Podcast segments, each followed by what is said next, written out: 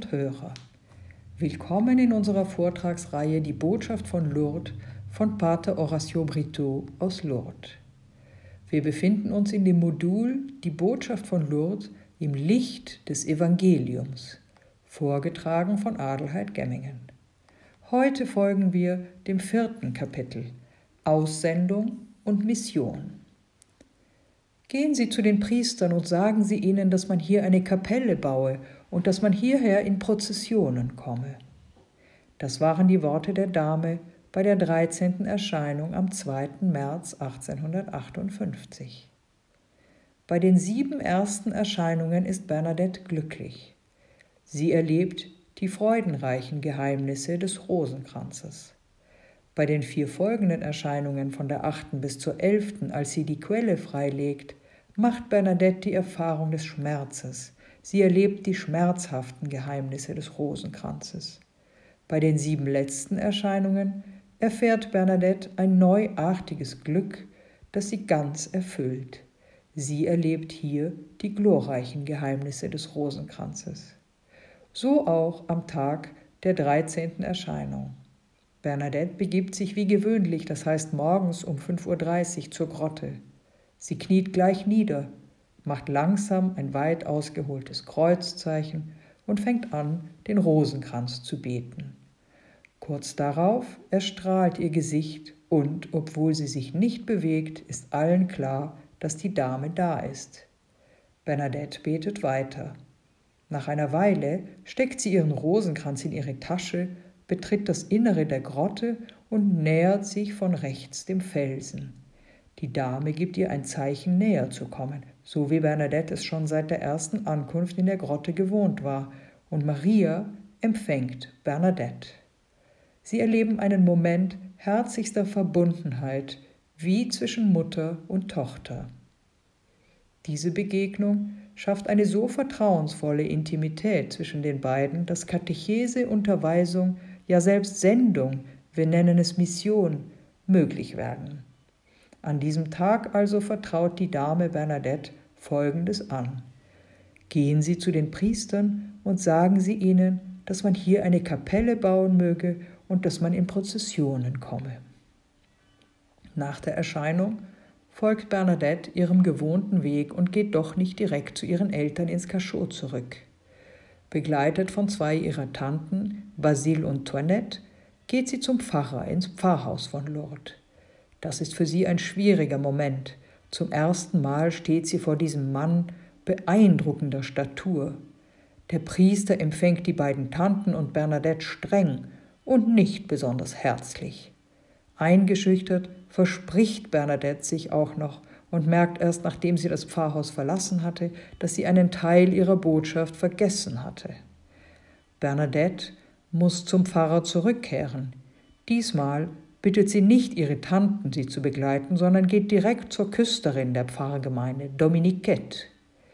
Diese möchte nun auf Bernadettes Bitte hin ein erneutes Treffen mit dem Priester einfädeln. Am Nachmittag bereits begegnet Bernadette Pfarrer Peramal zum zweiten Mal und überbringt ihm die ganze Botschaft, mit der die Dame sie betraut hat. Als sie aus dem Pfarrhaus herauskommt, strahlt sie und vertraut Dominiquette an. Ich bin glücklich, ich habe meinen Auftrag erfüllt. Was bedeutet es nun genau?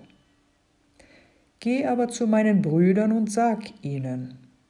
Lesen wir bei Johannes 20, Vers 17. Und das sind die ersten Worte des auferstandenen Jesus an eine Frau, Maria von Magdala. Gehen Sie und sagen Sie, sind die Worte Mariens, der Mutter Jesu, an eine Frau, Bernadette Soubirous. Frauen haben bei der Verkündigung der frohen Botschaft immer eine maßgebliche Rolle gespielt. Marias Bitte, sagen Sie den Priestern, dass man hier eine Kapelle baue und dass man in Prozessionen komme, erscheint banal, wenn man das heutige Lourdes betrachtet. Doch wenn wir uns in das Jahr und die Umstände von 1858 zurückversetzen, wird uns bewusst, wie viele Schwierigkeiten überwunden werden mussten, damit das, was heutzutage normal zu sein scheint, tatsächlich Realität werden konnte. Es ist ein präziser Auftrag an die Priester. Für Bernadette ist Pfarrer Dominique Peramal, der Pfarrer von Lourdes, ein Priester, der die Autorität Gottes auf Erden repräsentiert. Es fällt ihr also schwer, ihrem Pfarrer zu begegnen, den sie niemals zuvor getroffen hatte und der von ihr nur wegen der Ereignisse an der Grotte gehört hatte. Bernadette ist Analphabetin. Sie weiß nichts über Religion und hat ihre erste heilige Kommunion noch nicht empfangen. Und nun soll sie eine derart schwierig umzusetzende Nachricht übermitteln. Eine Kapelle an einen Ort zu bauen, wo es bereits eine Kirche gibt. Die Pfarrkirche von Lourdes besteht bereits seit langem. Und man soll in Prozessionen zu einer Grotte gehen, die sich außerhalb der Stadt befindet. Das ergibt keinen Sinn. Es ist gut vorstellbar, wie sehr Bernadette der Mut fehlte, diese Botschaft zu überbringen. Denken wir nur an die Bedrängnis des Propheten Jeremia, der ausrief, Ach, mein Gott und Herr, ich kann doch nicht reden, ich bin ja noch so jung. Aber der Herr erwiderte ihm, Sag nicht, ich bin noch so jung. Wohin ich dich auch sende, dahin sollst du gehen, und was ich dir auftrage, das sollst du verkünden. Fürchte dich nicht vor ihnen, denn ich bin mit dir. Hiermit lege ich meine Worte in deinen Mund. Lesen wir bei Jeremias 1, Verse 6 bis 9. Vielleicht hatten auch wir schon Schwierigkeiten, unseren Glauben zu bezeugen. Ebenso haben wir Glaubensbekundungen von anderen erlebt, deren Bekenntnis auch ihnen womöglich schwer gefallen ist. Denken wir an die Jungfrau Maria. Auch ihr fielen die Worte schwer, mit denen sie die vom Engel verkündete Botschaft annimmt. Der Engel beruhigt sie sogleich mit den Worten Für Gott ist nichts unmöglich. Lukas 1, Vers 37. Es geht darum, eine Kapelle zu bauen. Die erste Frage, die wir uns in diesem Zusammenhang stellen könnten, ist folgende. Warum sollte man eine Kapelle außerhalb der Stadt bauen, wenn Lourdes schon seine eigene Kirche hatte? Die Kapelle, die gemeint ist, ist mehr als nur ein Gebäude. Gemeint ist die Kirche selbst, die das Gottesvolk, den Leib Christi, den Tempel des Heiligen Geistes darstellt. Lasst euch als lebendige Steine zu einem geistigen Haus aufbauen, lesen wir im ersten Petrusbrief 2, Vers 5. Jeder Getaufte ist dazu aufgerufen, mit seinen Brüdern und Schwestern eine Gemeinschaft zu bilden, dessen Fundament die lebendige Präsenz Christi ist und dessen Geist die Liebe der Einzelnen zueinander ist. Denken wir an unsere Pfarrgemeinde. Denken wir an unsere Hospitalität.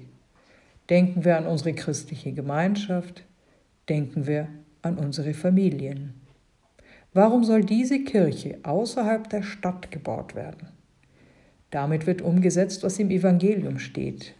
Jesus sagt uns, dass die Kirche immer aufgerufen ist, zu den Menschen zu gehen, um ihnen dort zu begegnen, wo sie sind. Die Kirche ist immer in die Welt gesandt und ihr Auftrag ist stets überall das Evangelium zu verkünden. Das ist das Wesen und Ziel der Mission. Der zweite Teil der Botschaft Mariens an Bernadette betrifft die Prozessionen. Wenn Sie in Lourdes sind, sehen Sie täglich zwei große Prozessionen oder nehmen sogar an ihnen teil. Die Sakramentsprozession und die Marianische Lichterprozession. Vielleicht gibt es auch dort, wo Sie wohnen, Prozessionen. Diese Prozessionen haben ein Ziel. Sie erinnern uns daran, dass wir durch das Evangelium ein Volk auf dem Weg auf der Suche nach der Begegnung mit Gott sind. Diese Prozessionen sind schließlich nur ein schwaches Abbild der großen Prozession unserer Existenz. Diese Prozessionen machen wir täglich. Sie zeigen uns, dass die Begegnung mit Gott über die Begegnung mit anderen möglich wird und in konkreten Taten der Nächstenliebe geschieht. Denn wer seinen Bruder nicht liebt, den er sieht, kann Gott nicht lieben, den er nicht sieht. 1 Johannes 4, Vers 20. Tatsächlich, was ihr für einen meiner geringsten Brüder getan habt, das habt ihr mir getan. Matthäus 25, Vers 40. Maria legt großen Wert darauf, dass wir in Prozessionen kommen, denn durch das gemeinsame Gehen wächst zwischen uns das Band der Liebe und wir gehen zusammen in rücksichtsvollem Gleichschritt. Diese Bitte, eine Kapelle zu bauen und in Prozessionen zu kommen, steht in engem Zusammenhang mit der Entdeckung der Quelle.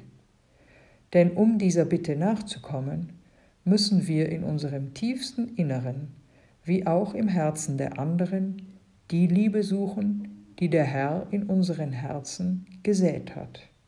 Vergleiche Römer 5, Vers 5.